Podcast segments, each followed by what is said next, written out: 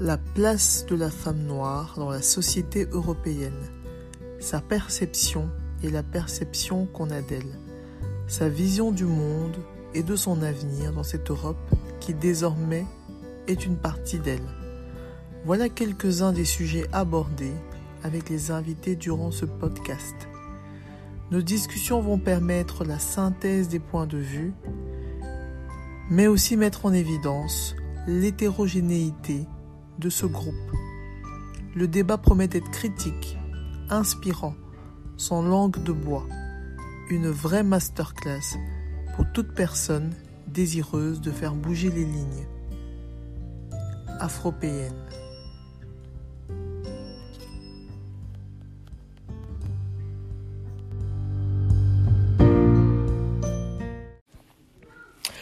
Bonjour Georgia. Bonjour.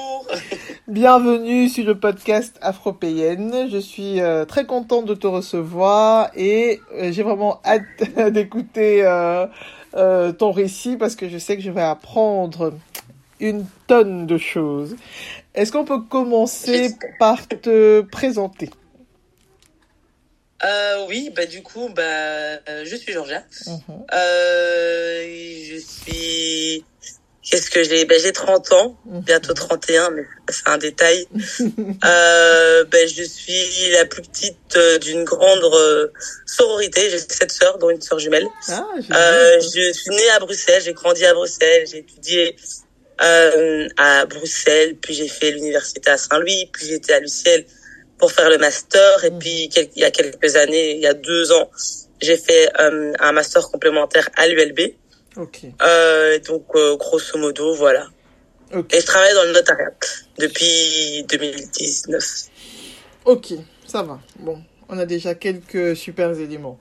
Alors, avant d'aller plus loin sur qui tu es, euh, j'aime bien toujours savoir, est-ce que le terme afropéenne est un terme que les invités connaissent? Donc, du coup, est-ce que tu connais?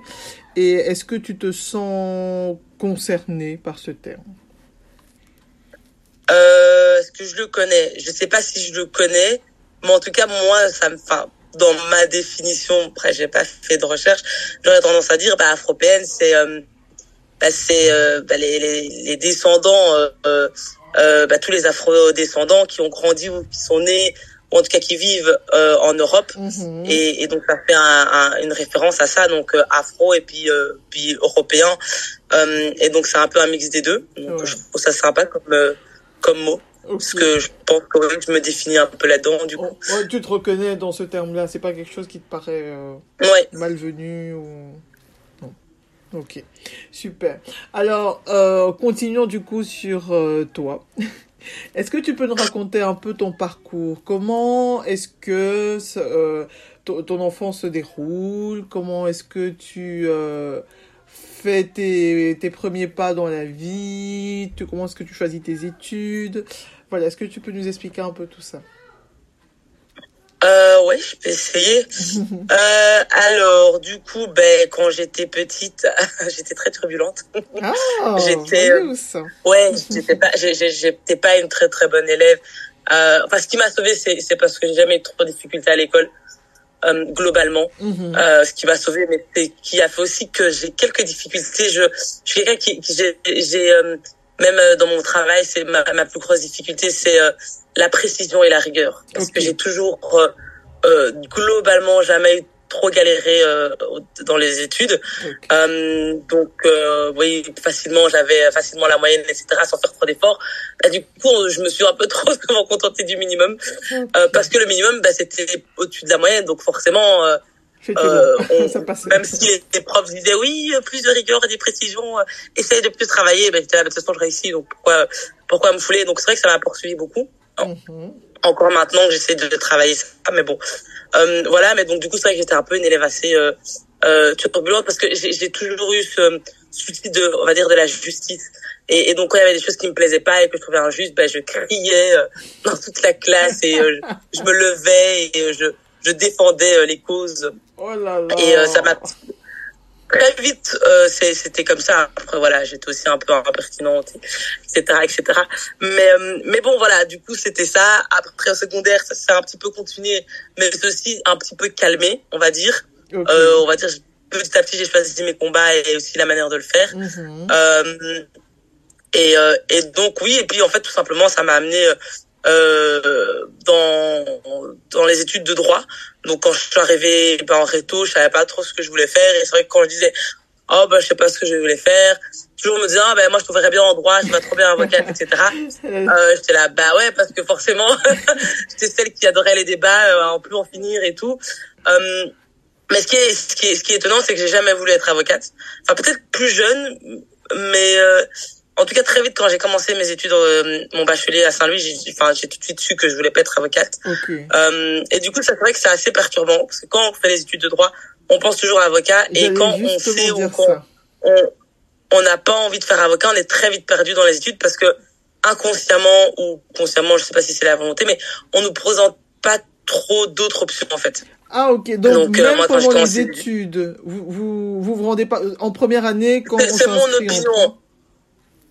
Ouais. Après, euh, honnêtement, euh, je me suis, faut pas être, enfin, faut être honnête, je me suis jamais trop. Euh, mm. voilà, j'ai fait mes études euh, sans réellement penser, on va dire, au lendemain. Quoi, j'étudiais, je réussissais, et, et, voilà, je savais que je voulais être avocate, mais je me suis, allez, dès que je suis arrivée en première bachelier, j'ai pas, je me suis pas tout de suite projetée ni en deuxième ni en troisième. Enfin, donc c'est, c'est aussi, je me suis peut-être pas assez intéressée, on va dire, dans dans mes études. Enfin, je veux dire ça comme ça parce que peut-être que voilà, euh, peut-être que les choses ont changé ou peut-être que c'est juste moi. Euh, j'ai pas vu d'autres options et euh, enfin j'ai pas vu les les opportunités euh, euh, qui se présentaient. Enfin en tout cas, je sais pas moi les les comment on appelle ça les portes ouvertes ou des trucs comme ça. Mais c'est vrai que moi j'ai tendance j'avais tendance à voir bah, que même ouais, pendant les portes ouvertes, bah, c'était Deloitte, les Big Four et les grands cabinets qui venaient se présenter, etc. Mais ça restait toujours très avocat, très juridique, juriste d'entreprise, mm-hmm. fiscal, etc. Donc toujours le même milieu quoi. Euh, donc j'ai enfin voilà moi j'ai le, le, notariat j'en ai pas réellement entendu euh, dans mes durant mes études vraiment ou brièvement et ça m'a même pas marqué quoi. Donc euh... c'est dingue hein, c'est dingue. Parce que moi moi j'ai su que les euh, les études de droit menaient au notariat. La première fois que j'ai eu affaire à un notaire c'est-à-dire pour acheter. Donc euh, oui bah oui oui c'est ça. info qui est pas tout à fait euh, connu du grand public. Enfin, moi, je parle en, en, tant que personne tout à fait externe. Hein, donc, euh, moi, quand on me dit droit, bah oui, je pense tout de suite avocat ou juriste, mais on n'imagine même pas qu'il y a d'autres métiers liés au droit. Ouais, mais je pense que vraiment, c'est euh, les gens s'imaginent pas quoi. Euh, mais donc du coup, oui, voilà, moi, j'ai fait mes études et je savais que je voulais pas être avocate, mais je savais pas ce que je voulais faire. Mm. Et, euh, et puis après, j'ai fait mon, euh, mon master à l'UCL. Là, j'ai fait une filière euh, droit humanitaire. Et donc, j'ai fait mon mémoire aussi là-dessus. Euh, et donc, c'est vrai que ça, ça m'a plu. Et donc, j'étais là, bah oui, j'aime bien défendre les causes, etc. Mm-hmm. euh, voilà l'une des raisons pour lesquelles je voulais pas être avocate, parce que pour moi, le droit, c'est pas la justice. Même si j'aime vraiment ce que je, ce que je fais, j'aime vraiment le droit et j'aime vraiment apprendre. Bah, clairement, le droit, c'est pas la justice. Et, et, et, quand t'es quand t'es avocat, t'es souvent amené justement, bah, les gens viennent chez toi parce que ils ont des problèmes. Mhm. Les gens viennent pas chez toi parce qu'ils ont des bonnes nouvelles et parce que tout va bien dans leur vie. si t'es, si t'as, si t'as, et j'avais un peu le sentiment de me dire, bah voilà, en fait, je vais gagner mon, enfin, ma croûte euh, les problèmes des gens.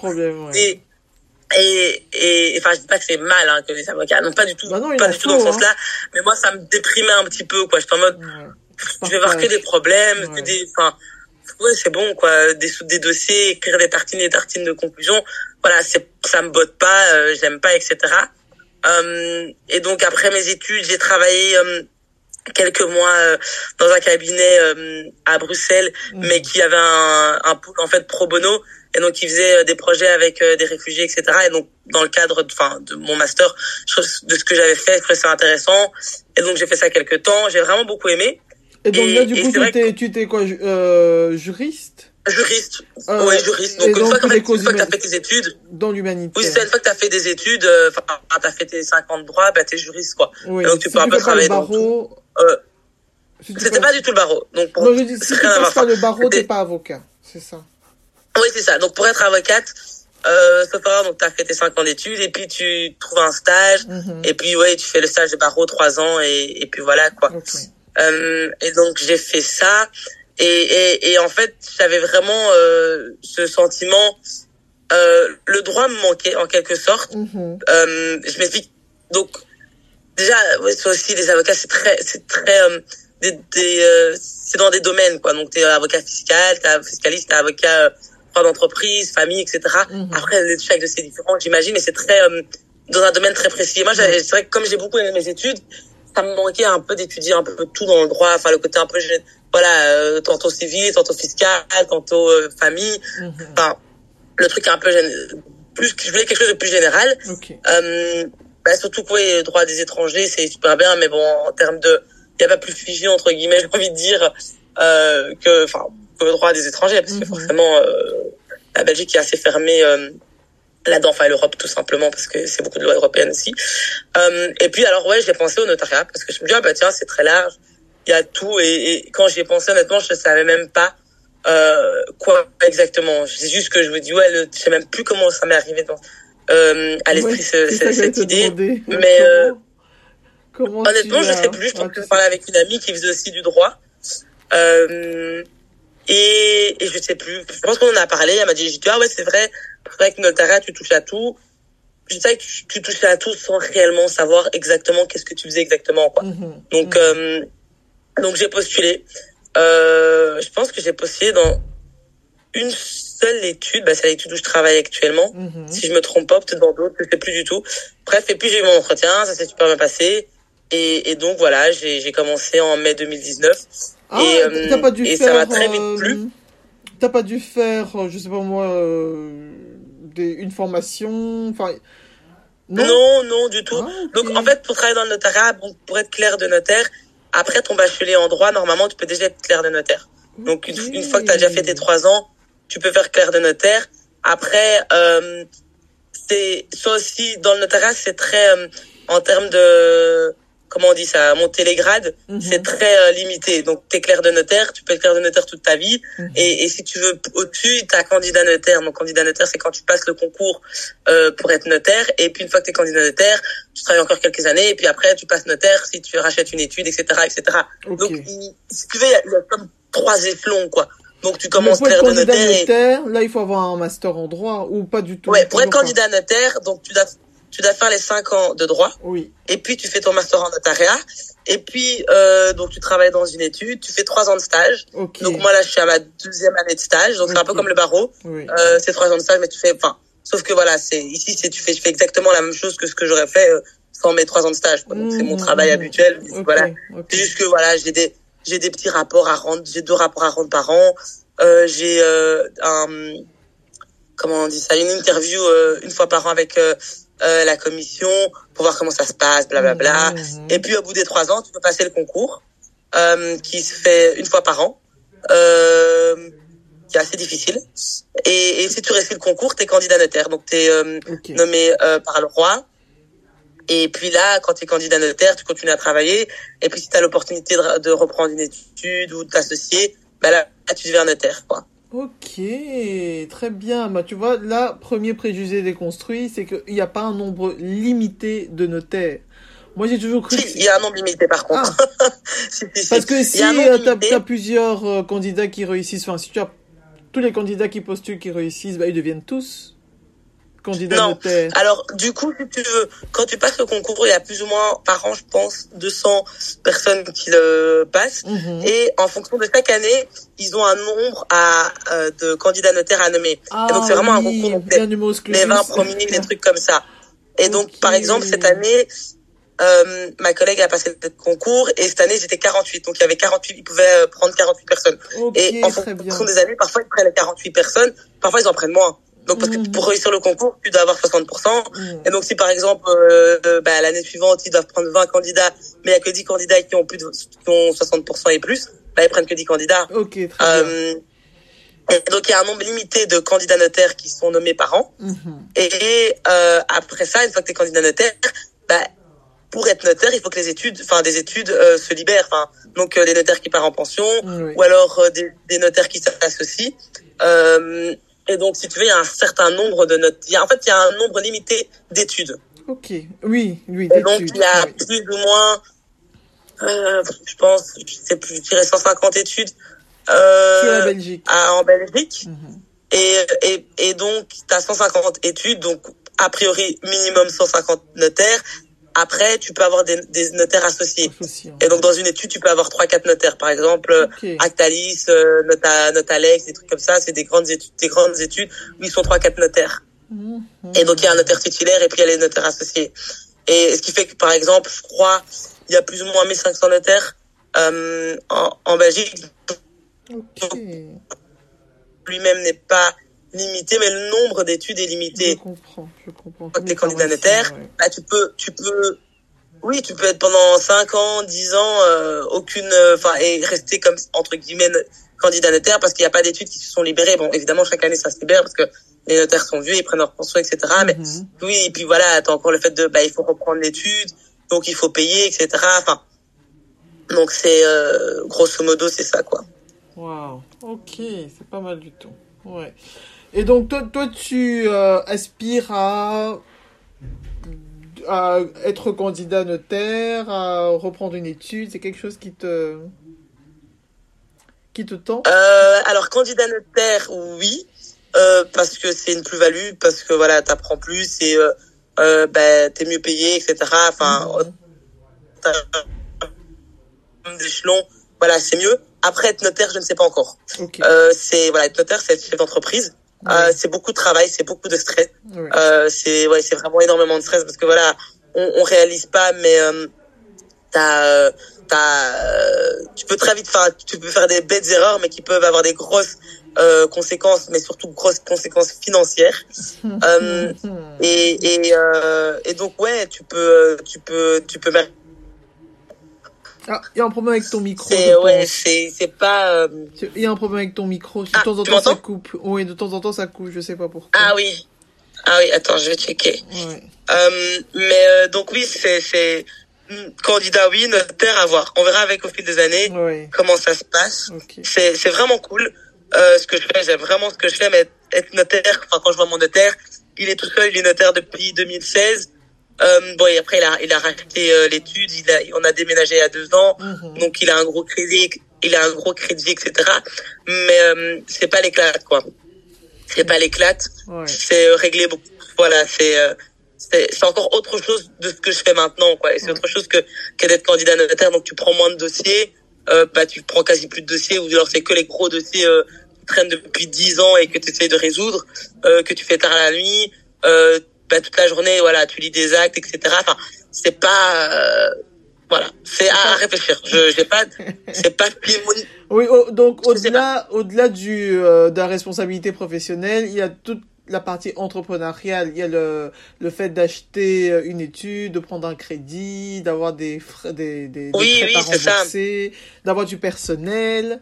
Euh, ouais. ouais c'est euh, ouais et puis euh, enfin voilà moi je je pars toujours du enfin voilà j'ai quand même en tête que mon travail c'est pas ma vie mhm. j'aime ce que je fais et, voilà je remercie Dieu parce qu'il y a énormément de personnes qui travaillent mais qui n'aiment pas ce qu'ils font euh, moi j'ai la chance de vraiment aimer ce que je fais mhm. mais je veux pas que ça prenne trop de place dans ma vie je veux que ça reste en, entre guillemets euh, un plaisir mhm. et surtout que ouais ce soit pas euh, euh, j'ai j'ai pas envie d'avoir la corde au cou quoi j'ai j'ai envie de de de, de, profiter, de me dire bah voilà quand j'aurai des enfants, quand j'aurai mon mari, pouvoir partir en vacances tranquille, pas mhm. rentrer tard, euh, genre euh, hyper tard ou rentrer tôt mais continuer à travailler euh, des heures et des heures après. Enfin voilà, j'ai envie d'une certaine qualité de vie mhm. euh, qui fait que bah, ça peut pas forcément, je pense pas que ça ça puisse réellement coïncider au métier de notaire. Après voilà, c'est pas c'est pas une idée figée et ça peut évoluer quoi. Ça peut évoluer. Ok, super. Alors, j'aimerais que tu nous éclaires un peu plus, parce que moi, un notaire, il y a encore quelques années, c'est euh, le monsieur, tu vois même pas la dame, le monsieur euh, est blanc, chez qui on va quand on veut acheter un bien immobilier. Point barre. Le notaire, pour moi, se résumait à ça. Et euh, donc, depuis quelque temps, je sais, enfin, euh, j'ai rencontré une euh, jeune clerc de notaire euh, qui m'a parlé de plein de choses. Elle m'a raconté des ah oui si vous êtes en couple et que vous vous mariez pas, vous pouvez quand même venir signer. Enfin, elle m'a parlé de plein de documents qu'on pouvait signer. elle m'a parlé d'héritage. Elle m'a parlé enfin de, de plein de choses. Je suis là ah tiens vous faites autre chose que l'immobilier. Et donc est-ce que tu peux nous parler un peu de ce métier peu connu? Oui, alors oui, effectivement, essentiellement, euh, ce qui voilà le, le ce qui se fait tourner euh, euh, l'étude, c'est clairement l'immobilier. D'ailleurs, maintenant, c'est très calme, donc euh, mm. c'est euh, c'est ouais, c'est stressant. L'activité principale, parce que du coup, ouais, clairement. Ouais, c'est c'est les, les, les finances principales, c'est dans l'immobilier, clairement. Je veux dire, c'est c'est 80 Ouais, ça dépend les études après, mais c'est vraiment plus de, plus de 60% minimum du chiffre d'affaires.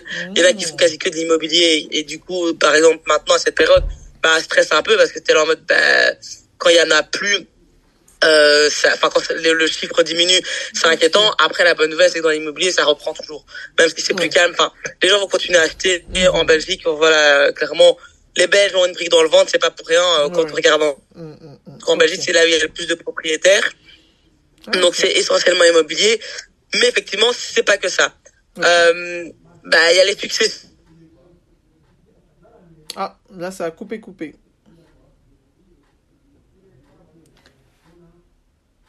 Allô? Donc quand une personne. Ah ça, ça, ça, ça, coupe hein. Là pendant euh, deux minutes. Bah du défunt. Allô? Ah, attends.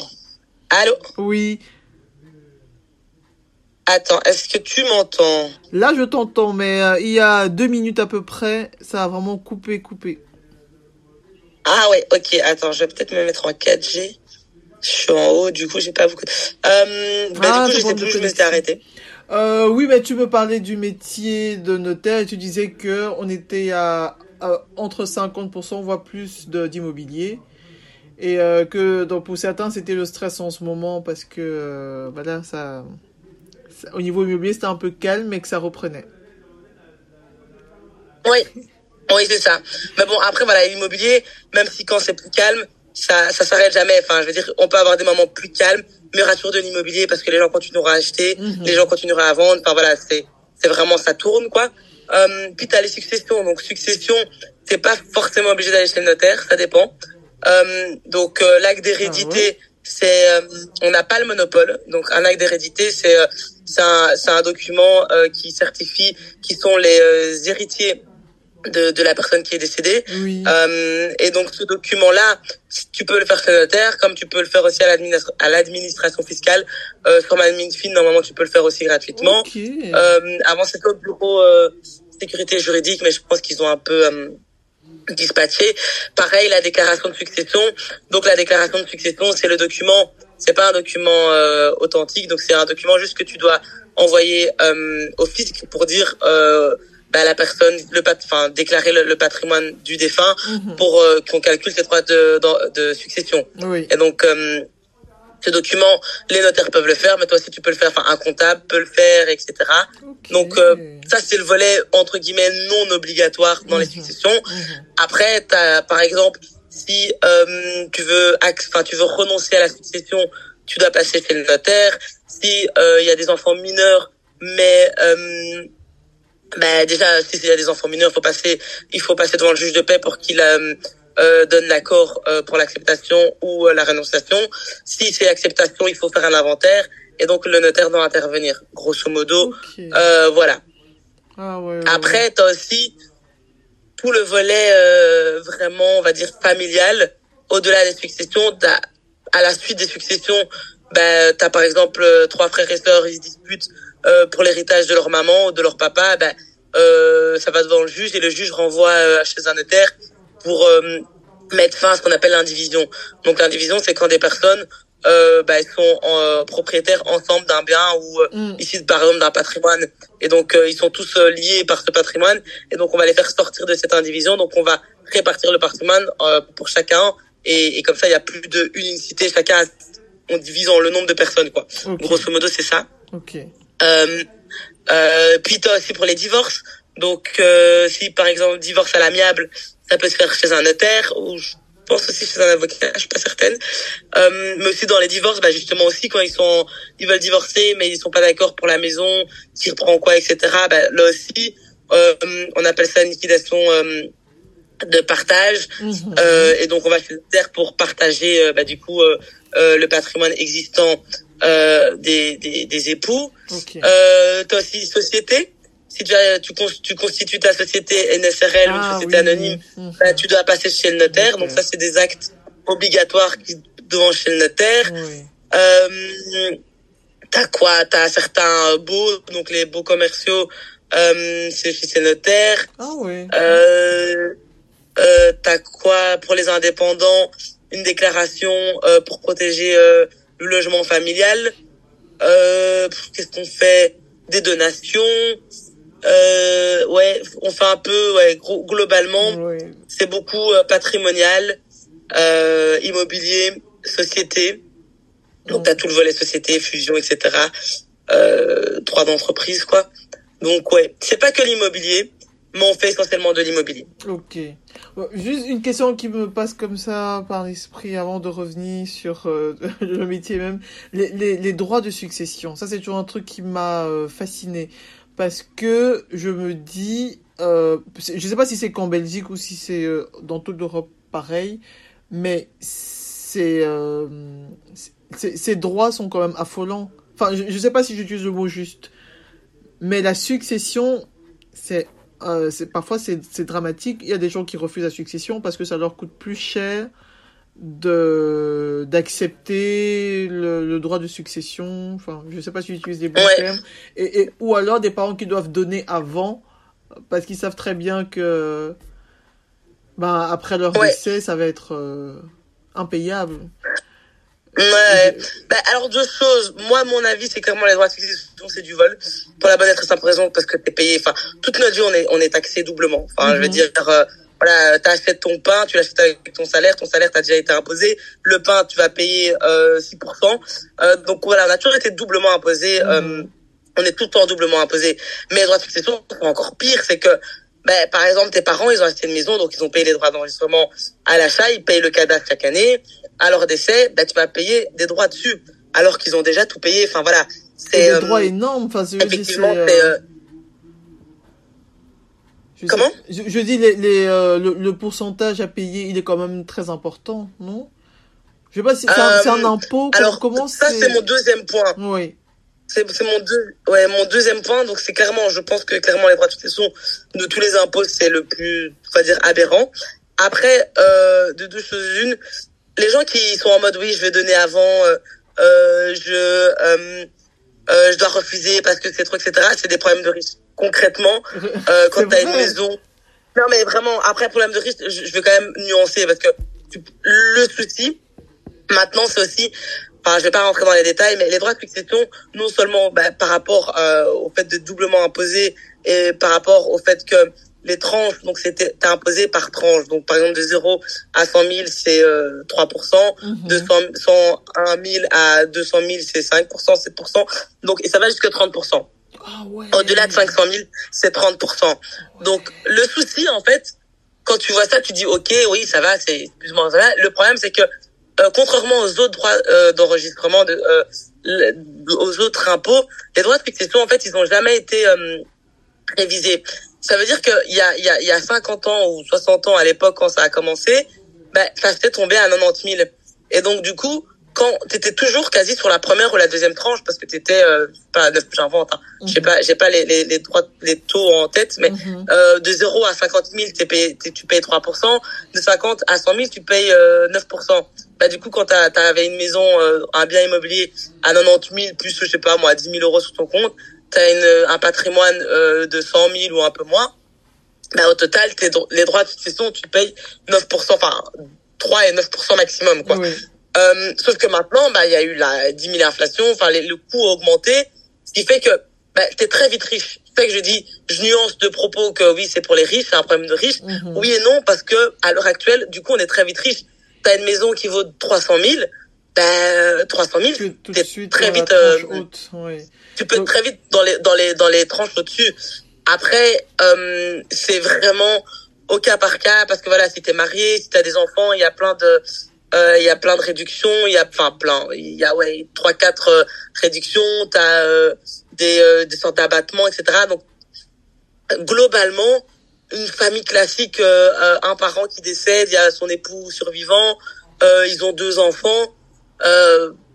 voilà, ils ont pas beaucoup d'argent ou alors ils ont peut-être 100 ou 200 000 sur leur compte. Les enfants vont pas payer énormément. Ça reste énorme par principe parce que voilà, je trouve que c'est pas des droits qu'ils devraient payer, mhm. mais ils vont pas payer genre 20 000 quoi. Faut pas, enfin voilà, ils vont pas payer 20 000 euros de droits dans de droits de succession, ils vont pas payer 10 000 euros. Mais dans le concept, c'est vrai que ça reste quand même beaucoup. Euh, et, euh, et donc voilà, du fait que un, bah c'est doublement taxé et donc enfin t'as toujours été taxé doublement toute ta vie et qu'en plus après attendez décès tes parents tes enfants vont quand même payer donc ça je trouve c'est aberrant et puis ensuite aussi parce que du coup comme ça jamais été révisé euh, les taux ben, on est très vite dans les tranches au-dessus, même s'il y a plein de, de réductions, d'abattements, etc. Quoi. Euh, mais ça reste que voilà, quand euh, moi, tu sais, j'ai pas mal de clients qui m'appellent, oui, euh, alors je veux donner à mon enfant. Euh, est-ce que pour les droits de succession, et je dis oui, je demande, enfin voilà, je pose toujours un peu des questions en mode, ben voilà, est-ce que vous déjà, est-ce que vous travaillez? Parce que les gens commencent à, à s'inquiéter euh, à 50, 60 ans, et je dis l'enfant à quel âge Oui, il vient d'avoir 18 ans, oui, il a 22 ans. Ben t'es là, c'est un peu comme l'avion. Je veux dire, quand t'es dans l'avion, avec ton enfant, bah on dit d'abord tu mets toi ton masque d'oxygène et puis tu mets celui de ton enfant. Il faut se protéger soi avant avant l'enfant parce que si tu te protèges pas, tu pourras pas plus protéger ton enfant. Et donc quand il y a des clients qui viennent chez moi avec euh, ils ont juste une, une maison comme euh, dans leur patrimoine et, et un peu d'argent euh, de côté, je leur dis ben déjà si vous êtes super jeune, bah attendez quoi, votre enfant il a le temps, laissez-le faire ses conneries, dilapider son propre argent etc, galérer un petit peu et puis après dans 10 10 ans ou ouais, dans 5-10 ans, on, on, reverra la situation. Mais à l'heure actuelle, bah, au vu de votre patrimoine, votre enfant, voilà, il, il, va pas être surendetté parce qu'il va, il va accepter votre succession, quoi. Donc, euh, a priori, voilà, les gens s'inquiètent beaucoup, mais il n'y a pas d'inquiétude. C'est sûr que des gens qui ont trois, quatre biens et qui sont, euh, voilà, ils ont un seul gosse et ils ont euh, plus de 400 000 sur leur compte. Oui, là, c'est intéressant de prévoir euh, une, enfin, un, la succession, comment ça va se faire, faire des donations petit à petit, etc. Mhm. Mais je pense que à l'heure actuelle, euh, le nombre de Belges qui, qui doivent s'inquiéter euh, par rapport à la succession pour leurs enfants, etc. À part si euh, ils ont un seul enfant, parce que c'est vrai que comme j'ai dit, bah du coup, quand t'as qu'un seul enfant, mais que t'as une maison euh, à Etterbeek, t'as peut-être que quoi, 100 000 euros sur ton compte, mais ta maison vaut déjà peut-être 600, 700 000, et euh, euh, t'as qu'une seule fille, ça peut être intéressant évidemment de faire des donations parce que voilà, elle est toute seule et que bah, le patrimoine, il, tout va lui revenir et ça peut être très vite beaucoup. Donc pour vraiment maximiser le le, le, enfin voilà, minimiser le, le, le maximum de, de, de droits de, de, succession, mhm. c'est intéressant. Donc c'est vraiment au cas, au, vraiment au cas par cas. Oui. Euh, et voilà, je pense que faut pas non plus s'inquiéter quoi. Ok, très bien. Non, mais, ça reste aberrant, cela dit. oui, ça j'ai compris. Mais n'empêche que, euh, bon, tu vois, tu, tu remets les points sur les i parce que j'avais un peu euh, imaginé des choses extrêmes. Mais là, du coup, c'est très clair. Merci. Et donc, avant de revenir sur l'immobilier, parce que c'est vraiment ça qui m'intéresse, je vais savoir, est-ce que les notaires interviennent dans d'autres investissements comme la bourse ou bien euh, les cryptos? je dis ça parce que j'ai vu euh, euh, un truc à la télé. aucune idée. Non, dit Honnêtement, aucune idée. Et je sais même pas. Peut-être que je sais pas si c'est autorisé ou quoi. Ça dépend. Déjà, je connais, je m'y connais pas du tout en bourse ni crypto, donc je serais pas te voilà. Déjà de base, c'est des notions qui me sont assez vagues. Mais euh, à titre privé, oui, peut-être. En tant que notaire, euh, voilà, t'es une personne. Euh, tu dis que tu fais ce que tu veux de, de, de, ton mhm. patrimoine. Mais en tant que notaire, normalement, euh, ils le font pas. Et je me demande si c'est pas interdit, mais sans certitude, quoi. Je sais pas trop. Ok, super. Donc comme ça, à nouveau, c'est clair. Et donc en revenant aussi du mobilier, là j'ai plein de questions. Euh, donc euh, la, la, première, tout simplement, bah, bon, c'est une question un peu personnelle. Est-ce que tu es toi-même investisseuse? Est-ce que tu investis en immobilier ou c'est en, pas, pas quelque chose qui t'intéresse encore? Euh, ben oui, je, comme beaucoup, je rêve d'être entière. ah, entière, carrément. bah, c'est un peu ça l'idée, hein. Parce qu'investir dans l'immobilier, ben c'est voilà, c'est d'avoir plein d'immeubles qui sont tous loués et du coup, coup tu vis de tu vis de, tu vis de la rente tu vis des salaires quoi grosso modo enfin moi c'est ce que j'ai en tête après peut-être que je me trompe mais je me dis les gens qui investissent dans l'immobilier bah, c'est d'avoir d'autres rentrées et qui in fine bah à, à plus plus ou moins terme bah ces ces rentrées là permettent de vivre quoi et donc de réduire les heures de travail ok. En tout cas moi si ce serait ça mon idée si je je dois vraiment vraiment investir dans l'immobilier. parce que tu sais pour beaucoup de gens avoir sa résidence principale c'est déjà avoir investi. Tu vois c'est euh... donc toi tu es plus dans l'investissement euh, à grande échelle. Toi toi tu le vois comme ah ça. oui. Ben, tu, tu voyais comment, toi? Non, pour, enfin, pour euh, pas mal de personnes, déjà avoir sa résidence principale, c'est déjà être euh, investisseur dans ce sens-là. Ah, on a oui, déjà oui, comme mis ça, ouais. sous. Ouais. Ouais. Voilà. Ok. Donc, ça, bah, c'est vrai que... Oui, non, dis-moi. Ouais, c'est... Oui, pardon. mais oui, oui, bien sûr. Euh, euh, oui, je pense que de toute façon, c'est, c'est, ça reste une sécurité euh, d'acheter... Euh, voilà, après, c'est vrai que moi, je connais des personnes qui sont en mode par, par rapport à la religion ou par rapport à leurs convictions euh, acheter voilà ils veulent pas de crédit etc mm -hmm. après moi ce que je dis toujours ça reste une sécurité qu'il n'y a pas dans, dans la location la location ben, on le voit maintenant avec l'indexation tu payes de, toujours de plus en plus cher. Tu vas payer quoi 900 euh, les loyers c'est quasi impayable surtout à Bruxelles. Tu payes 1000 euros euh, à ton ton propriétaire. 1000 euros bah c'est quasi bon maintenant les taux à la banque ont augmenté mais à l'époque c'était 700 800 euros de mensualité par mois pour ton crédit pendant 20 25 ans ou peut-être ouais. 30 ans mais je veux dire voilà tu payes déjà moins en achetant qu'en louant et puis t'as pas cette sécurité parce que les 800 euros c'est tu vas les payer pendant 20 ans 30 ans 1000 euros tu commences à 1000 euros mais tu peux te retrouver facilement dans 5 ans à 1005 ouais. et euh, donc euh, voilà, moi après c'est mon point de vue, hein.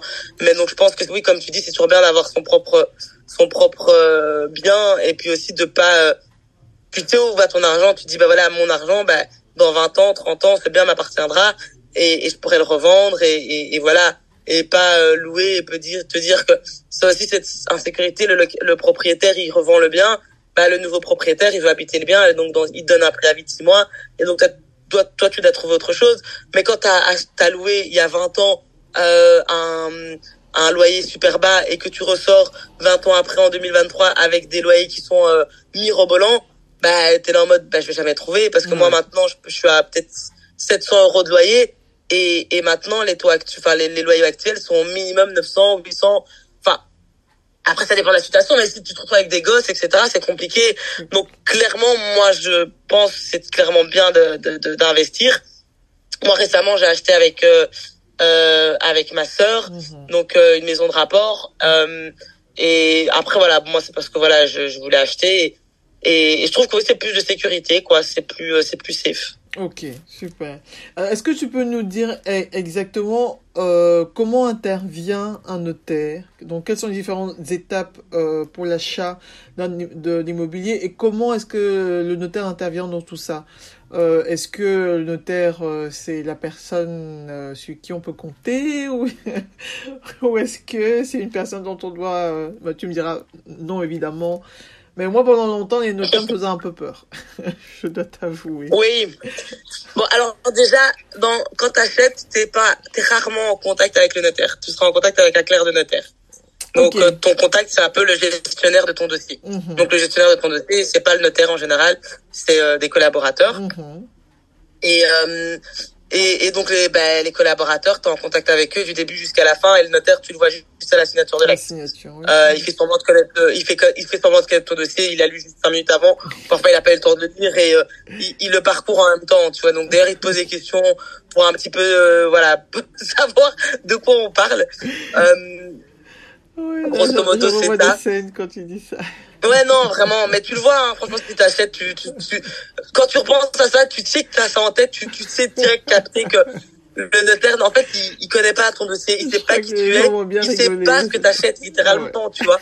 Donc c'est en lisant, en fait, il lit lui-même. Il, il, il, te fait la lecture de l'acte, mais lui-même, il le lit pour lui-même, tu vois. Donc, euh, il découvre en même temps que toi. Donc, euh, c'est vraiment ça, quoi. Et donc, c'est le gestionnaire qui s'occupe de ton dossier.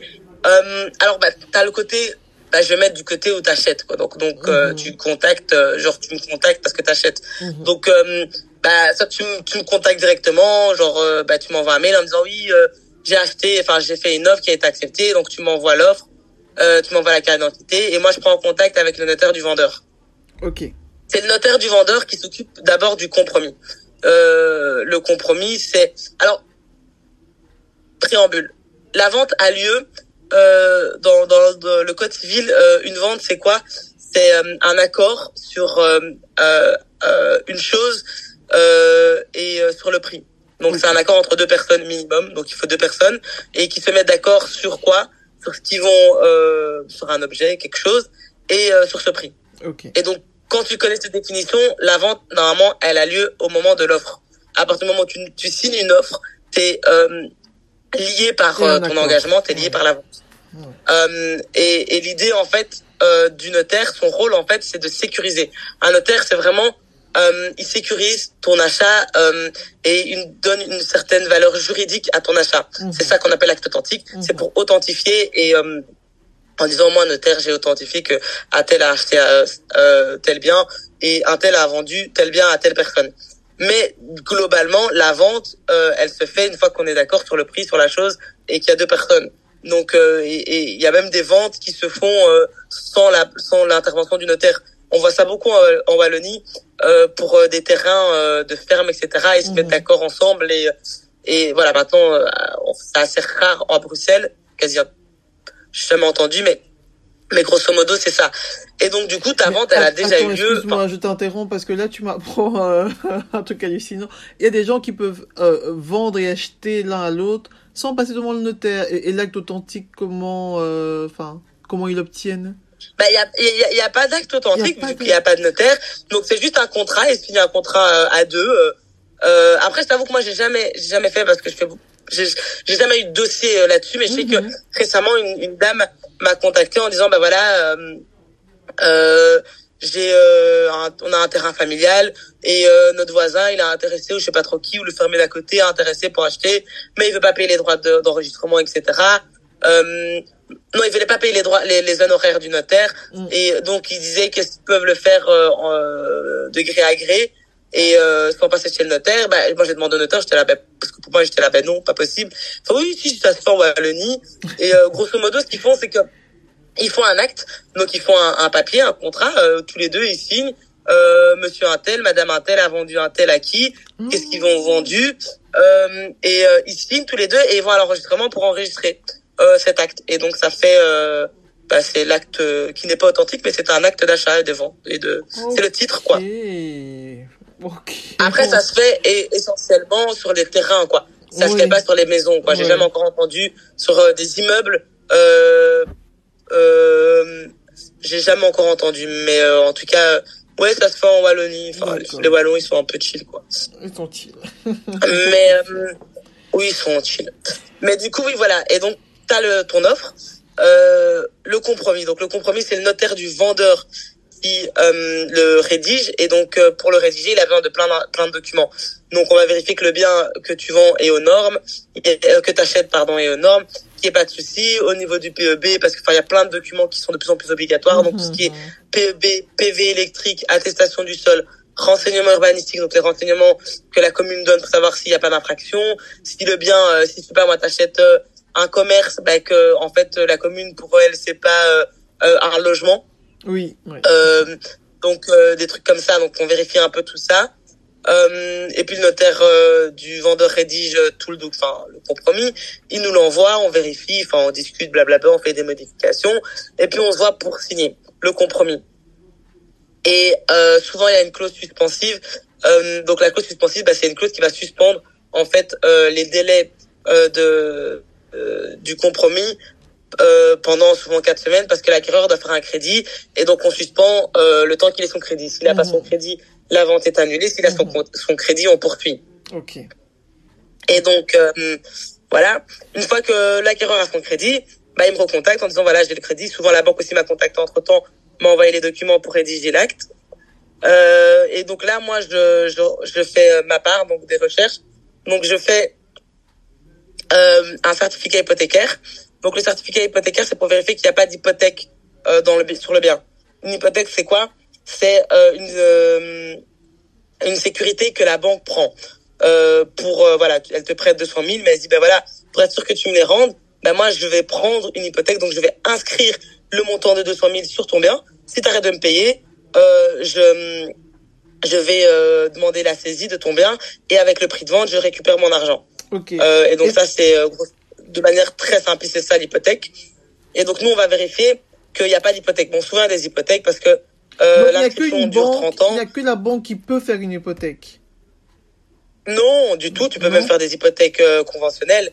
Euh, dans le cadre d'un achat, souvent, euh, bah, ce sera la banque. Mais ça peut arriver. Euh, on a déjà eu le cas, c'était grosso modo à, à la suite d'un divorce, monsieur garde la maison et il doit payer euh, ce qu'on appelle une soulte. Donc il doit payer euh, bah, la part de madame. Donc madame lui laisse le, le sa, sa part, donc le mhm. bien vaut 200 000. Mhm. il est censé lui rembourser, il est censé lui payer 100 000.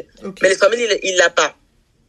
Et donc ce qu'il fait, euh, il dit bah je, je te paye 50 000 maintenant et les 50 000 bah je te les paye plus tard ou, voilà il s'arrange d'une manière ou d'une autre mais bah ce qu'il fait c'est qu'on va prendre une hypothèque on va inscrire sur le bien les 50 000 au profit de madame et comme ça quand le bien sera vendu bah madame on devra questionner madame euh, en disant madame bah voilà il y a une inscription euh, à votre enfin à votre profit sur le bien est-ce que vous nous donnez vous nous accordez votre main levée?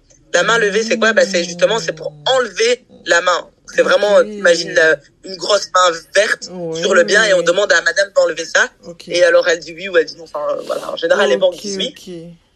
Moyennant euh, remboursement bah, du coup de leur dette. Quoi. Et, et donc euh, l'inscription se fait euh, au service des hypothèques qui est quoi Qui est un service d'administration C'est ça. C'est ça, voilà. Donc une fois que l'acte est signé, donc l'acte devant chez notaire est signé, bah, tu as tout le post-acte, donc tout ce qui est administratif. On envoie l'enregistrement, on envoie au bureau euh, euh, bah, de l'admin pour euh, enregistrer. Et donc c'est là où on paye les droits d'enregistrement. Euh, euh, et on envoie à l'admin des hypothèques pour reprendre l'inscription. Et, et, donc il y a tout ça qui se fait quoi. Okay. Et, euh, et donc voilà. Ça c'est la première chose que en tant que notaire acquéreur tu fais pour préparer l'acte final. Une autre chose c'est que tu fais les notifications fiscales et sociales. Et ça c'est très important parce que les gens ne le savent pas. Quand tu achètes et quand tu vends, tu as intérêt à ne pas avoir de dette à l'égard de l'État. Pourquoi? Parce que nous, on a l'obligation de contacter les administrations et leur dire ah ben voilà, euh, Madame vend son bien. Est-ce que elle a des dettes? Donc concrètement, c'est quoi comme dette? Tu payes pas euh, tes impôts, tu mhm. payes pas, t'as une amende euh, routière, tu la payes pas, euh, t'as une voiture, tu payes pas euh, le, le truc, la, la, la circulation. la taxe de circulation, etc. Donc tout ça, c'est des, des petits trucs, hein, des amendes de 50 euros, etc des amendes communales, tous, tous ces petits trucs, euh, bah, les, les amendes, euh, toutes tes dettes euh, fiscales et sociales, parce que tu es indépendant, euh, t'es noté, si t'es euh, euh, cotisation sociale, tu les payes pas, bah, ça va retomber, ça va ressortir. Donc tout ça, moi je dis toujours aux gens, bah, j'espère que vous n'avez pas de dette parce que ça va ressortir. Mhm. Non seulement ça va ressortir, mais nous on a l'obligation de les payer. Et donc souvent ça arrive, bah, moi ça ressort et donc je t'envoie un mail à la madame ou monsieur, je dis oui monsieur vous avez des dettes, bah, est-ce que vous pouvez m'apporter la preuve que ça a été payé? Si pas, bah, ça sera déduit, ce sera rajouté. Si c'est dans du côté acquéreur, ce sera rajouté sur votre décompte, quoi. Et alors ils me disent oui, euh, euh je sais, mais euh, j'ai trouvé un, plan de paiement avec euh, l'administration. Et je suis là, oui, je suis désolé, mais nous les plans de paiement, on doit pas en tenir compte. Nous, on doit mm. rembourser directement. Donc si tu dois 10 000 euros à l'État et que t'as à l'État l'accord pour payer 200 euros par mois pendant 20 ans, bah, une fois que tu vends ou que tu achètes, bah, ils exigent que la dette, tu la payes tout de suite. Et donc ça, c'est euh, euh quand t'es vendeur, en général, c'est pas trop trop grave parce que c'est déduit de ton prix et donc tu reçois juste un peu moins. Ou alors, bah, moi récemment, euh, bah, il y a quelques jours, j'avais un acte où bah, le monsieur, euh, il vendait avec son papa, donc il avait euh, pas complètement la moitié du prix parce que c'était sa maman qui était décédée, donc il avait juste une partie du prix euh, de, de l'appartement qu'il vendait mhm. et euh, il avait des dettes plus gros enfin qui couvraient qui ne qui étaient au-delà de ce qu'il devait recevoir mhm. et donc on a dû payer ses dettes avec la part de son papa donc faire une reconnaissance des dettes etc mais euh, donc du côté vendeur le, pire truc qui puisse arriver c'est que le prix euh, de vente ne suffise pas à, à, à payer euh, les dettes quoi ok mais du, côté, côté acheteur oui c'est chiant parce que du coup imagine t'achètes ton bien à 200 000 t'as euh, en tout et pour tout avec ton crédit, euh, ça fait, je sais pas moi, 225 000. Euh, t'as déjà payé 10, 000 euros d'acompte. Euh, il te reste, la banque te, enfin, versera 200 000 euh, à la signature de l'acte, il reste 15 000 euros. Donc toi, tu as compté, je dois rajouter 15 000 euros que je vais payer à la signature de l'acte. Oui. Et avec tes dettes, tu as 10 000 euros de dettes qui ressortent. Oh ben, les 10 000 euros, elles vont en rajouter. Et donc, tu n'auras pas 10 000 euros, 15 000 euros à payer. Tu devras payer 15 000, 25 000 euros. Donc, c'est ça, en fait. Donc, pour l'acheteur, c'est que ça, ça rajoute au solde que tu es censé payer à la signature de l'acte. Ah, waouh Alors là... Donc, ouais, c'est pas cool. Ouais, ouais, ouais. Alors ça, c'est... Pas cool. euh, Ça, c'est de l'info. enfin, j'ai pas de dette, hein, mais euh, c'est... Oui, c'est ça. En général, idéalement, on n'a pas de dette. C'est de Mais euh, c'est, c'est, euh, ça pas. Après, je t'avoue que moi, j'ai, en général, au niveau des acquéreurs, c'est jamais des grosses dettes. Gros, ouais, ou alors c'est des dettes qui savent payer, et voilà. C'est des petits Ouais, parce trucs. que je me dis, si tu te lances euh, dans un processus d'achat, enfin, quand même, c'est que... Oui, normalement, Tu t'as quand même les finances et que t'es Ouais. assez stable, quoi. tu Ouais, payes tes bon, dettes. c'est bon. ça, c'est que tu te Déjà, t'as du dis, mal à payer euh, tes dettes. ouais, tout va bien dans chaud. ma vie, je peux passer à l'étape supérieure, je peux acheter, c'est pas Oui, j'ai oui, plein de dettes, je vais l'acheter. Globalement, c'est ça. Après, euh, Mais, ouais, euh, donc voilà. Mais oui, mais c'est vrai qu'une ça, vieille taxe, euh, un, un vieux truc qu'on a laissé traîner des années, on s'en souvient même plus, ça peut, Oui, ça peut mais il y a des trucs qui ressortent. Hein. Oui, oui, oui. Ouais, non, il y a des, des dossiers où les gens, ils sont en mode, euh, on reçoit des, des précomptes immobiliers qui datent de, je sais pas moi, 2016, quoi. Ouah. C'est la même. Et parce que aussi, faut savoir que l'administration, euh, de, en dessous d'un certain montant, elle va pas, euh, elle va pas te, te prévenir. Mhm. Enfin, elle va pas faire de rappel parce que ça coûte rien. Donc moi, je me suis retrouvé parfois avec des dettes où euh, il reste euh, 7 euros à payer et, et l'admin va pas envoyer de, de, de, de notification Mhm. euh, au vendeur en disant monsieur vous avez 7 euros parce que ils disent bah, en fait euh, le courrier me coûte 7 euros quoi. Donc ils vont attendre que euh, il y aura une transaction ou par exemple en cas de décès euh, ça ressort aussi quand tu es un héritier et que tu, tu hérites on doit aussi faire euh, les notifications et, euh, et donc voilà donc ils attendent parfois que il y a un, il y a un mouvement en fait il y a un transfert c'est vraiment ça en fait nous on contacte les administrations quand il y a un transfert euh, de propriété Mm. donc dès qu'il y a de l'argent en fait qui va circuler Mhm. euh, dans l'étude bah du Ils coup on doit, on doit les contacter parce qu'on va se dire passage. voilà, c'est ça. On doit faire une saisie arrêt en disant, bah voilà, euh, il y aura de l'argent qui va revenir à un tel monsieur. Est-ce que ce monsieur est clean? Si pas, bah on doit, on doit Oh payer les dettes. Excellent, excellent, excellent. Mais alors, donc là, tu t'es mis du côté de, de l'acquéreur. Et si tu te mets du côté euh, du vendeur, ça se passe comment? Qu'est-ce que tu lui apportes? Bah, du côté du vendeur, euh, bah, je lui apporte, euh, bah, je rédige son compromis. Mhm. Ou alors c'est parfois c'est l'agence immobilière qui le rédige. Oui, ça j'ai souvent Euh, vu. je lui demande les agences. Comment? J'ai souvent vu ça, euh, les, les agences, enfin pour euh, la première partie, on va à l'agence et euh, on signe Ouais. le compromis là. Donc, euh, Oui, c'est ça. Et donc les agences rédigent et, et juste ils nous l'envoient pour euh, revérification qu'ils ont rien oublié, etc. Mhm. Et donc du côté de vendeur, en général, quand il y a une agence et que l'agence fait très bien son boulot, euh, j'ai rarement des contacts avec le vendeur. Moi, je lui envoie juste un mail en disant voilà, j'ai reçu par via l'agence que vous vendez votre bien, félicitations. C'est avec plaisir que je m'occuperai de votre dossier et, euh, je lui informe euh, grosso modo comment ça va se procéder en disant bah voilà, euh, l'agence va rédiger le compromis ou alors l'agence m'a m'a m'a transmis le compromis. Je vous le transfère aussi pour que vous puissiez vérifier que tout est ok. Si vous avez des questions, euh, je pose aussi des questions au niveau euh, est-ce que le bien est libre? Est-ce que le bien est occupé? Est-ce qu'il y a un loyer? Enfin, il y a un locataire. Sinon, je dois demander le bail, etc. Donc vraiment vérifier que tout est ok. Mhm. Euh, S'il y a des infractions, je lui explique comment ça se passe. Enfin, voilà. Au niveau de vendeur, en général, j'ai pas. Euh, moi, ce que je dois prendre, enfin, c'est juste plutôt euh, lui lui demander, euh, lui soutirer les, les, les réponses entre guillemets et, et les documents et les informations euh, par rapport à son bien, quoi. Ok. C'est surtout ça euh, qu'on fait du côté euh, du côté vendeur, quoi. Oui, moi ce que j'ai déjà vu aussi, et ça avec le recul ça me choque, mais bon à l'époque j'étais jeune, euh, voilà, je, suivais un peu, et, et ben pour mon premier achat, euh, on n'avait que un notaire, moi l'acquéreur, oui, je sais pas comment en- au féminin, et, euh, et le vendeur, on avait le même notaire. C'est en fait l'agence qui m'avait trouvé, euh, enfin qui avait tout fait, hein. C'est des choses qui se font encore maintenant. Moi, je parle de 2011. Ouais. Je sais pas si c'est. Oui, alors euh, et ça aussi c'est c'est c'est c'est bien, enfin c'est bien de de mettre aussi les choses au clair. Un notaire c'est pas un avocat. Mhm. Moi, euh, mes clients, euh, euh, je vais les défendre, mais euh, au niveau légal. Donc, je les assure que ce qu'ils achètent ou ce qu'ils vendent soit légal. Et, et, et c'est très important. La responsabilité du notaire, elle court pour les deux notaires, que je sois euh, notaire acquéreur ou notaire vendeur. Ça veut dire que si je suis notaire vendeur, par exemple, et que mon, mon client vend un bien et qu'il y a une infraction, je le sais. Donc je lui dis, ah, j'ai vu que le bien est en infraction, je peux pas cacher l'infraction ou camoufler l'infraction parce que c'est mon client. J'ai l'obligation, en termes de responsabilité, de prévenir le notaire de l'acquéreur. Si je ne le fais pas, ma responsabilité est en jeu. Euh, et, et, et, donc, j'ai pas, je, je suis, en fait, on est censé être impartial. Et c'est vrai que même encore maintenant, parfois les notaires, enfin, les clercs de notaire et les notaires aussi, parfois ils oublient qu'ils sont censés être impartials et et, et viser la justice et, et, le côté légaliste. Et, et l'idée c'est voilà c'est pas de prévaloir euh, mon client ou quelque chose que ça.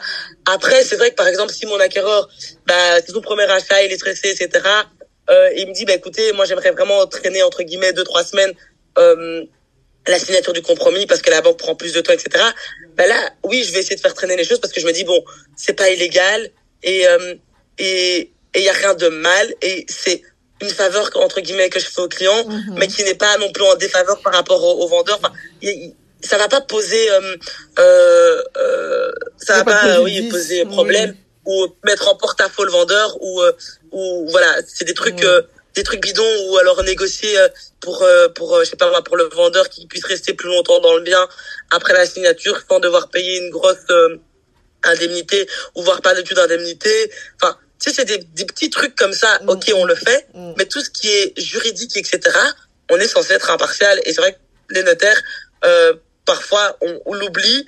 Et donc, avoir un notaire qui, pour les deux parties, moi j'ai déjà eu souvent ça dans des dossiers, il y a aucun problème. L'information que je donne euh, à l'acquéreur, bah, quand ça le concerne, je lui donne juste à lui. Quand ça concerne que le vendeur, je donne aussi juste au vendeur.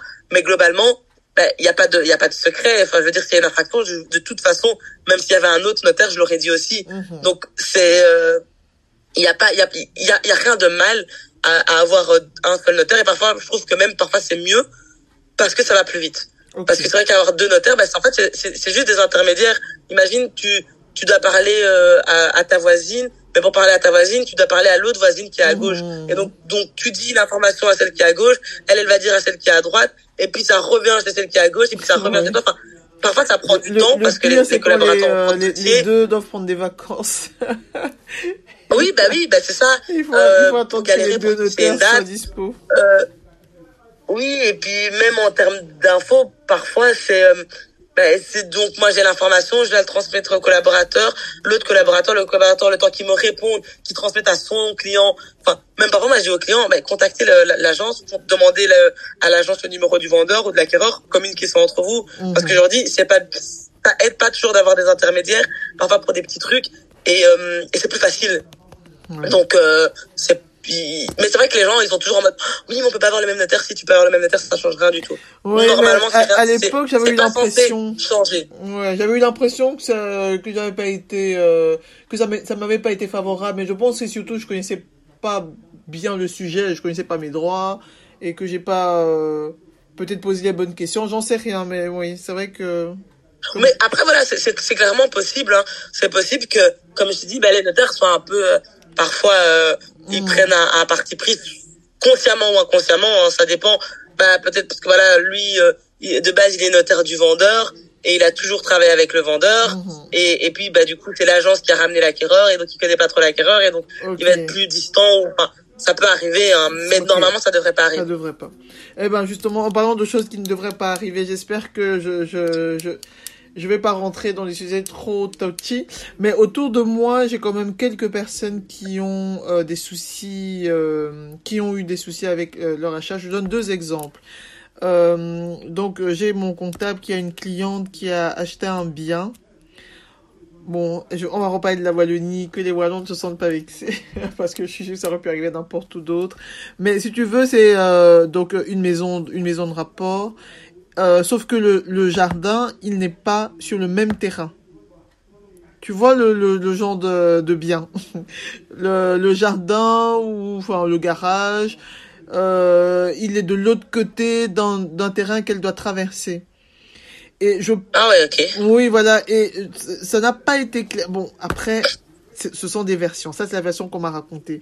En tout cas, la, la, la dame se retrouve euh, avec euh, un terrain qu'elle pense être le sien, qui en fait n'est pas le sien, euh, parce que son vrai terrain, il est de l'autre côté. Enfin, et, et, euh, et elle, elle a pas eu l'info. Et donc maintenant, c'est toute une histoire de procès, blablabla. La deuxième personne, c'est une dame, et maintenant je pense qu'elle a sa 17e année de procès. Euh, qui, oh, wow. euh, ouais, ouais, ça c'est une histoire vraiment horrible. Euh, donc en gros, elle a une maison, elle vit dedans euh, depuis euh, qu'elle l'a achetée avec son mari. Euh, elle a deux enfants. Euh, et puis un jour, le voisin débarque chez elle, dont le mari est décédé, et euh, le voisin débarque en disant ah oui, en fait, euh, cette partie de la maison est à moi. Et il lui montre un acte authentique euh, avec la partie de la maison qui est à elle. Elle a elle-même un autre acte euh, qui prouve que la maison est à elle. Et en gros, euh, le notaire qui lui a, enfin, qui a procédé à la vente à l'époque, euh, aurait fait un, une espèce de faux, je, je sais pas trop comment dire ça sans, hein, sans, sans, ouais. sans, dire quelque chose de faux, mais en gros, il y a deux actes. Ouais. Donc il y a le voisin qui a sur son acte que son terrain va de là à là. Ouais. Et donc ça englobe toute une partie de la de, du terrain de madame et madame a un acte alors qui qui est pas le bon mais du coup il y a un notaire qui a signé un acte qui est pas bon. Et donc ouais. euh, c'est ouais je, franchement bah ouais ça globalement c'est vrai que c'est vraiment euh, bah, la responsabilité du notaire dans les deux cas hein. c'est euh, la, la responsabilité du notaire et bon dans le deuxième c'est un peu plus triste parce que c'est plus compliqué mm.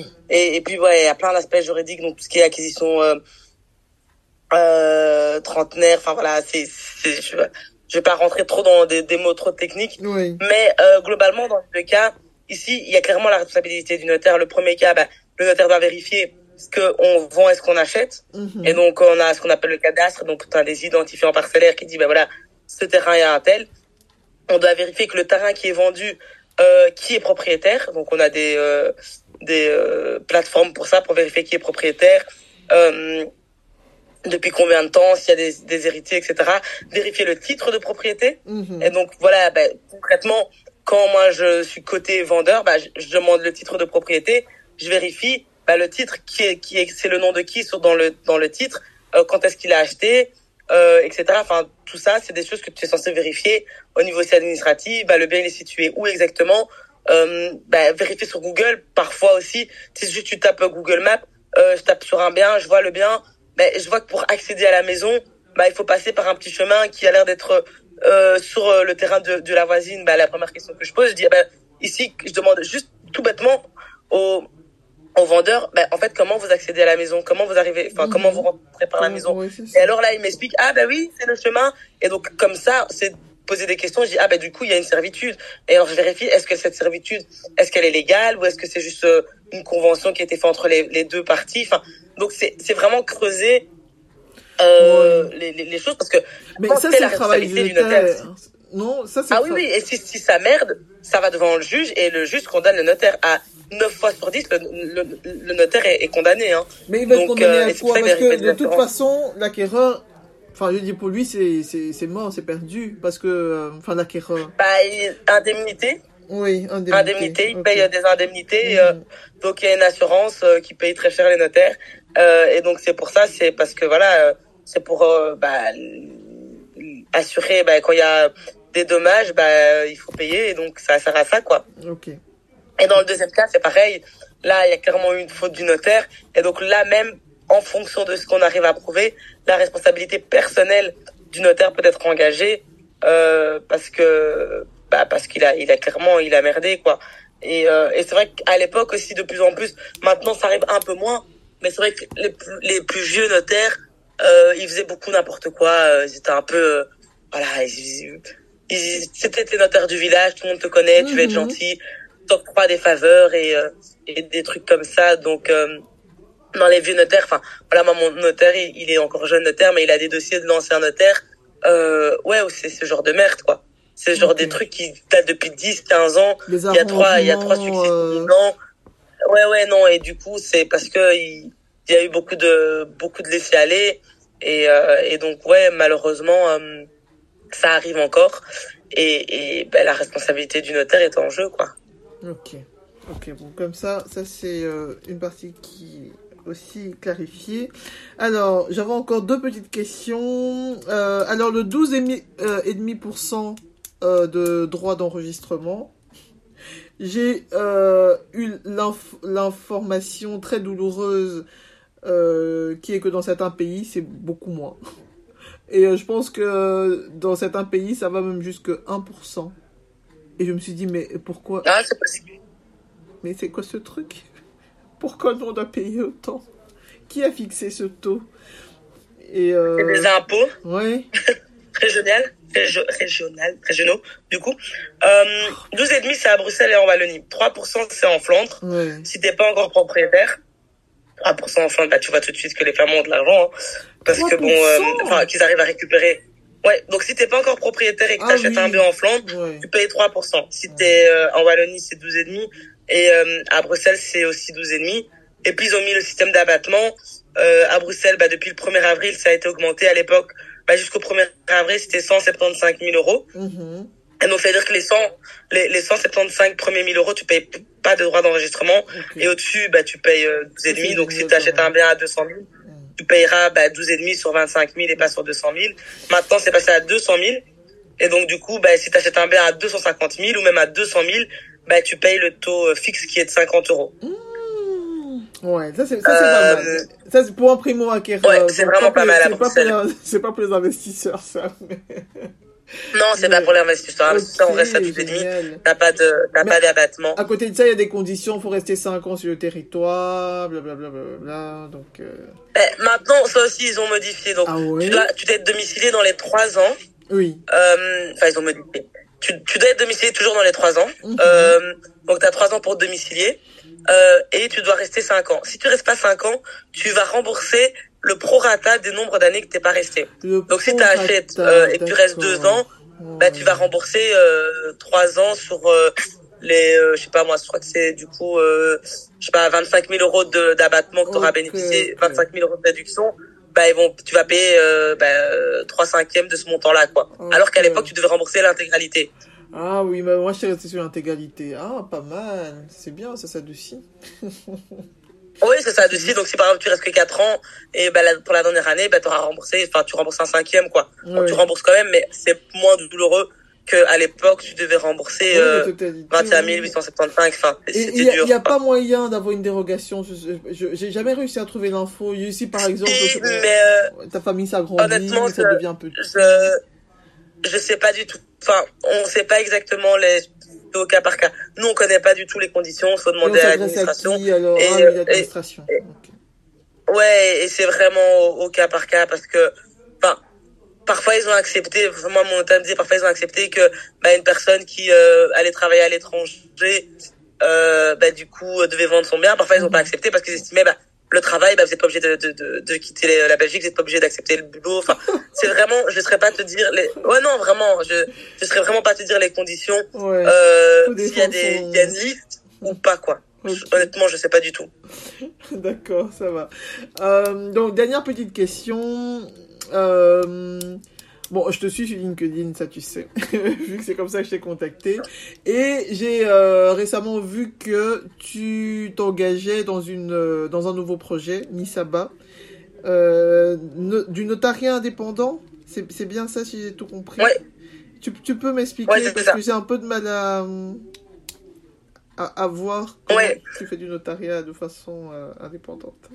Bah, en fait, si tu veux, donc moi depuis euh, un an, je suis passée indépendante.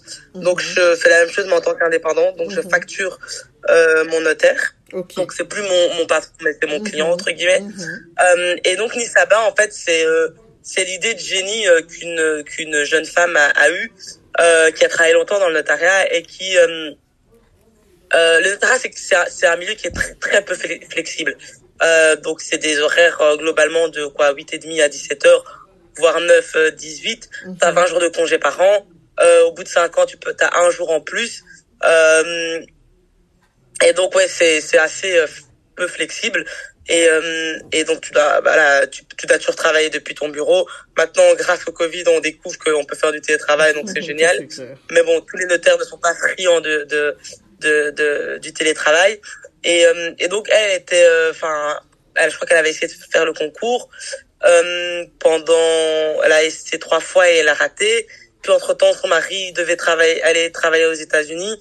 Et donc, euh, elle est partie, enfin, elle l'a suivi mm. et elle a pensé au fait, bah, en fait, c'est quand même dommage de pas, euh, enfin voilà, elle aimait bien ce qu'elle faisait, de pas avoir un, en sorte de continuer à travailler, mais en étant détachée, euh, bah, d'une part détachée au niveau territorial, donc travailler depuis euh, de l'autre côté, mm-hmm. et puis aussi détachée en disant, bah, je j'aide en fait des notaires. Euh, euh, dans des missions. Donc, c'est-à-dire un notaire, il travaille avec deux collaborateurs. Il y a l'autre qui est enceinte et qui, qui prend en congé pendant trois ou six mois et il a besoin d'un renfort que pendant six mois et il veut pas engager quelqu'un mmh. dans des nouveaux contrats qui sont lourds, etc. Mmh, mmh. Bah, il s'est dit, bah voilà, moi je peux, je peux remplacer. Ou alors, euh, souvent, par exemple, en Wallonie, bah, il parle pas, il parle pas néerlandais. Du coup, et, bah, il y a un, il y a un client au notaire qui euh, achète euh, en Flandre, bah du coup le notaire ne parle pas néerlandais. Et donc euh, bah, elle, elle est, elle est bilingue. Donc elle se dit bah voilà moi je peux je peux m'occuper de ce dossier là parce que pour vous pour vous alléger etc tu vois. Et euh, et donc c'est comme ça que lui est venue l'idée bah, de créer euh, cette entreprise Nisaba donc Nisaba c'est une entreprise qui euh, qui travaille avec des juristes indépendants mm-hmm. et qui propose des services aux notaires et donc on bah, voilà les notaires enfin les notaires contactent Nisaba en disant voilà j'ai telle mission j'ai besoin d'un renfort pour autant de temps etc et alors il y a une plateforme c'est distribué euh, à tous les juristes, enfin tous les euh, juristes indépendants en disant voilà il y a telle telle mission euh, à, mission par exemple un notaire euh, cherche quelqu'un pour euh, rédiger l'acte de donation ou pour une vente ou s'occuper de la vente ou une succession etc et, et le juriste bah, prend la mission travaille en indépendant donc il travaille chez lui il prépare tout le dossier et puis il renvoie au notaire et puis voilà donc grosso modo c'est vraiment le, le côté indépendant bah, c'est que tu tu travailles, enfin tu travailles sur des dossiers et pas euh, on va dire, dans une étude euh, fixe, etc. Quoi. Ah ouais, c'est pas mal. C'est, c'est, franchement, et personne n'y avait pensé avant. ben ouais, franchement, j'étais étonné. franchement, enfin, moi, je suis là depuis pas longtemps, du coup.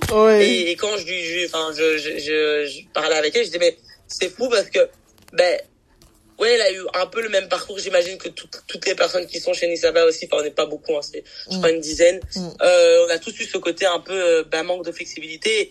Et ce côté, bah ouais, j'aime ce que je fais, mais si j'avais la possibilité, bah, de, de pouvoir travailler ailleurs, euh, parce qu'au final, moi, mon boulot, il faut juste une connexion Internet et, euh, et voilà, mon cerveau est, voilà, en pleine forme et, voilà, j'ai pas besoin de grand chose. Donc, être partout ailleurs, et, et, pouvoir prendre des missions, euh, continuer à travailler sur ce que je fais, enfin sur ce que j'aime, euh, sans euh, être dans un bureau de 8 à 17 euh, et, et, choisir quand est-ce que je fais ce travail-là. Et pas dire de 8 à 17, tu vas travailler euh, autant pendant 7 heures toute la journée sur ce dossier. Et si je vais travailler 2 deux, heures aujourd'hui, 3 heures ce soir et 5 heures demain, bah, je le fais quoi. Tant qu'on me donne une deadline et que je respecte la deadline, voilà, si le travail est fait, c'est le plus important. Et donc, je trouve ça vraiment génial qu'elle ait pensé à ça, quoi. Ah, génial. Non, franchement, euh, euh les, les, entrepreneurs n'arrêtent pas, n'arrêtent pas des idées. Et c'est quoi, c'est une start-up ou alors, ou euh, je sais pas, c'est juste une euh, entreprise euh, C'est une SRL, oui. C'est une SRL, je sais pas combien d'années ça, ça, mais donc c'est c'est une SRL et et je pense que voilà, ça va aller de plus en ça, ça va prendre de plus en plus d'ampleur à mon avis. Mmh, euh, pourquoi? Bah, Parce que le, le milieu, bah, du fait que maintenant l'immobilier stagne un petit peu, bah, par rapport aux notaires, bah, ils veulent. Enfin voilà, il y a eu quand même pas mal de licenciements euh, depuis le Covid. Oui. Euh, ah oui, dans votre dans, dans votre domaine, ok. Oh oui, parce que bah, des notaires qui, bah, avec le Covid, euh, tout a stagné pendant deux ans, et puis maintenant avec l'inflation, etc euh, bah, leur chiffre d'affaires a complètement diminué. Il y a eu une réforme aussi récemment en janvier qui a entre guillemets réduit euh, les, les, les, les, honoraires des notaires. Et donc du coup tout ça mis ensemble fait qu'il y a des notaires bah, qui bah, leur chiffre d'affaires a diminué beaucoup ou plus ou moins euh, beaucoup. Et, et donc qui ont dû licencier ou alors qui ils hésitent à, à, à engager. Et, euh, et du coup bah, ils prennent des dossiers perso donc genre eux-mêmes ils, ils travaillent sur les dossiers alors que en général les notaires ne travaillent pas sur les dossiers. Donc ils font le côté gestionnaire mais mais ils veulent pas engager parce que tu as tout le côté lourd du contrat. Et donc bah ils délèguent chez Nisaba en disant voilà moi j'ai pas le temps de de, de, ah bah de ces dossiers. Par exemple nous à l'étude mon notaire euh, pendant tout un temps les successions on en avait beaucoup trop et enfin ça nous saoulait quoi et donc mhm. bah du coup euh, jusqu'à présent tout, toutes les successions il les refile à Nisaba quoi euh, il dit bah voilà il s'occupe de à l'étude on fait quasi plus de successions euh, parce que c'est Nisaba qui fait quasi toutes nos successions quoi et et donc du coup je pense qu'avec la la situation actuelle, il y a des notaires qui hésitent à engager et donc Nisaba, ça peut être une bonne option mm, mm, quand ils sont mm. dans des rushs. Euh, et puis aussi maintenant, euh, euh, le fait que bah voilà, euh, on est à, enfin, en Belgique, il y a deux langues, bah il y a des gens qui se dispatchent de plus en plus, qui bougent de plus en plus. Euh, bah, donc t'as des wallons qui veulent acheter à Bruxelles et qui, veulent acheter en Wallonie et en Flandre pardon. Et donc du coup il y a pas la langue. les notaires wallons ils parlent pas le néerlandais. Euh, très peu en tout cas parlent le néerlandais. Et donc du coup ils se retrouvent avec des dossiers qui bah, qui connaissent enfin ils connaissent pas la langue ils savent pas gérer quoi. Ils savent pas vérifier si tout est correct etc et donc du coup ils font aussi appel à Nisaba euh, et donc ouais pense que avec le temps ça peut ça peut bien grandir quoi. Ok. Ah génial. Comme quoi ça n'arrête pas. Alors euh, pour euh, euh, revenir un peu sur le sujet afropéenne, est-ce que tu peux me dire si être une femme et enfin plus particulièrement une femme noire a été dans ton parcours euh, quelque chose, un point d'achoppement Est-ce que ça a été quelque chose de difficile, quelque chose, un, non-sujet ou euh, peut-être même euh, un avantage, qui sait? Ouf, un avantage, j'ai pas eu l'impression. non, honnêtement, non, je pense pas que euh, euh, ça a en tout cas été un désavantage. Euh, après, je l'ai, je pense que c'est aussi un peu, ça dépend un petit peu, un petit peu des personnes. Enfin, moi honnêtement, j'ai jamais, en tout cas, eu le sentiment du fait que parce que j'étais noire, j'ai pas eu le boulot, des trucs comme ça. Mm. Donc ça pas. Mm. après, moi, clairement, je travaille dans un milieu de blanc, quoi. Je veux mm-hmm. dire, quand j'ai des des euh, enfin des bah, tous mes collègues sont blancs mais quand on a des allez des sortes de after work ou des réunions enfin des cercles d'études euh, enfin avec les différentes études de Bruxelles etc il y a que des blancs euh, des des blancs blancs euh, donc euh, c'est c'est chiant mais bon voilà c'est comme ça c'est comme ça et, hein, mais, et pourtant dans le droit il y a énormément de d'afro-descendants dans le droit et, énormément et, énormément en droit. Euh, bon. On se demande même où ils sont en fait, parce que dans les études tu les vois beaucoup. Oui c'est ça. Et, et après c'est vraiment hyper dispatché ou enfin voilà après je, connais pas du coup du tout le milieu du coup euh, tout ce qui est barreau mhm. mais euh, mais vraiment c'est euh, il y en a énormément durant les études mais après c'est vrai qu'on les voit beaucoup moins dans le notariat on en voit quasi pas mais donc ouais moi personnellement je l'ai je l'ai je l'ai pas mal vécu Mhm. J'ai euh, bah, j'ai pas j'ai pas eu le sentiment d'être discriminé. Euh, même si moi ça me moi personnellement ça ça m'ennuie un peu d'être que d'entourer de blancs. Mhm. Mais euh, voilà, c'est comme ça, c'est comme ça. J'essaie de motiver les gens à, à travailler dans le notariat pour, euh, pour avoir plus de diversité, diversité mais bon. Ok, c'est, c'est, ce sera pas pour demain, mais voilà, il faut commencer un jour. Pour demain, mais bon. il faut commencer un jour. un jour. Ok, ça va. Alors, est-ce que tu as euh, ici là, pour le coup, c'est vraiment la dernière question. Est-ce que tu as un mantra? Est-ce que tu as quelque chose qui t'a euh, guidé euh, depuis tout ce temps Quelque chose que tu transmettrais euh, à ta fille Ouf. euh... bonne question. Ouais. Je sais pas. Je pense. Euh, honnêtement, je, je je pense pas. Mm. Euh, je pense que c'est ça, c'est un peu peut-être compliqué, enfin compliqué non, mais euh, on va dire ouais peut-être le mot compliqué. Il y a parfois t'as as un peu euh, euh, ce syndrome un peu de l'imposteur, tu vois, t'es là, est-ce que je suis vraiment à ma place, est-ce que je mérite, mm-hmm, machin, etc. Mm-hmm. Ça, je pense que c'est un peu tous les afro-descendants, enfin voilà, tous les enfants, je pense, euh, de, de, de, de, de, parents euh, étrangers, à un moment ou à un autre, en tout cas qui, qui, qui ont réussi ou qui réussissent ou qui galèrent, enfin voilà, tout, qui, ou en tout cas qui, qui ont atteint euh, leur, euh, leur, leur, leur ambition, euh, ça peut peut-être arriver. Euh, après, moi, je pense croire en peut-être bateau, mais croire en soi et croire en ses capacités, quoi.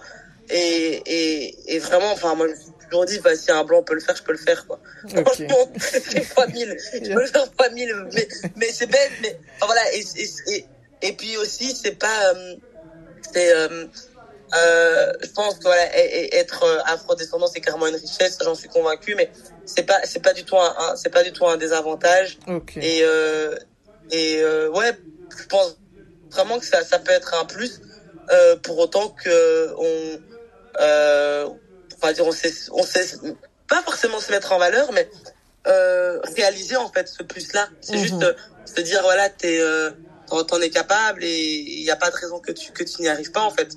T'as t'as rien de moins euh, que, que que ton voisin euh, blanc ou ou, ou asi- asiatique quoi. Mhm, mhm. Donc euh, peut-être une question ouais socioculturelle, mais ça c'est un autre débat et, et c'est peut-être plus long. Mais mais a priori ouais, je pense que ouais se bah, se battre ouais pour ce qu'on veut et euh, et se donner euh, vraiment avoir euh, bah, le courage et euh, la force de ses ambitions quoi. Parfois on a un peu on a beaucoup de grandes ambitions, on veut faire des grandes choses, mais une fois qu'on veut qu'on est là devant, il faut travailler, on est là flemme ouais, La flemme. ouais, aux injustices, on crée un peu à l'injustice, etc. Et, et, et se remettre en question et, et être honnête avec soi-même aussi.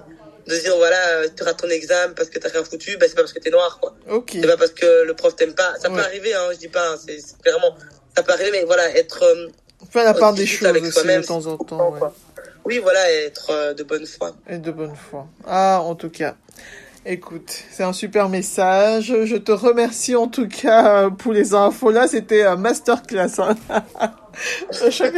La personne qui écoute ça a intérêt à avoir euh, un petit big. Moi, en tout cas, j'ai mon petit big, j'ai bien noté. Euh, et je, je réécouterai. Donc, merci beaucoup pour les infos. Merci pour ta participation, pour ton temps. Et, C'était euh, avec plaisir. et je te souhaite beaucoup de succès chez Nisaba. et euh, Merci. et je- je- je- je- j'espère que les auditrices auront l'occasion de travailler, qui sait, avec toi un jour. Avec euh, qu'elles plaisir, je suis diront, très sympa. ah, je vous ai découvert sur le podcast Je réponds toujours, Ça marche. j'avoue, ce serait assez chouette. Ah ouais, ce serait top. Bah, un tout grand merci à toi et beaucoup de succès. Euh, pour tes podcasts et j'espère qu'il y aura de plus en plus de visibilité parce que c'est quelque chose de bien et qui est important. Ouais. Donc, euh, bah, donc voilà. Merci beaucoup. Bah écoute, passe une bonne Merci. soirée, bonne continuation pour Toi tout. aussi. Bye. Merci. Allez, bye. Voilà, voilà les amis, j'espère que l'épisode vous a plu et que le podcast vous inspire autant que moi. N'hésitez pas à soutenir le projet en vous abonnant et en partageant les audios avec votre entourage. Laissez des commentaires et plein d'étoiles et à très vite pour un nouvel épisode. Ciao